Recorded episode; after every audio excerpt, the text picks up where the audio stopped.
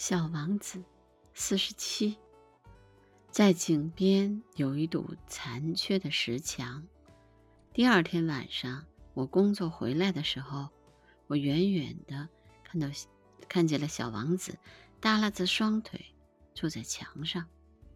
我听见他在说话。你怎么不记得了呢？他说：“绝不是在这儿。”大概还有一个声音在回答他，因为他打着枪说道：“没错，没错，日子是对的，但地点不是这里。”我继续朝墙走去，我还是看不到，也听不到任何人。可是小王子又回答道：“那当然，你会在沙上看到我的脚印是从什么地方开始的。”你在那里等着我就行了。今天夜里我会去那里。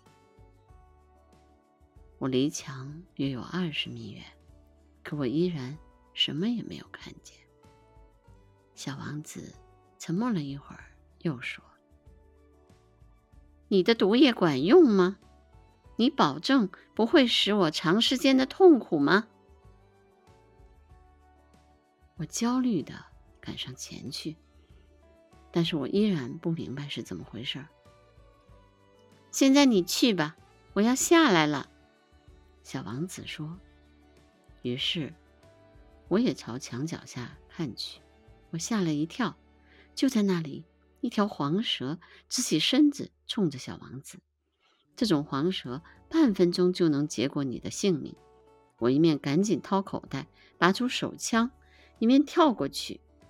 可是，一听到我的脚步声，蛇却像一股干涸了的、干涸了的水柱一样，慢慢地钻进沙里去。它不慌不忙地在石头缝里面钻动着，发出轻轻的金属般的响声。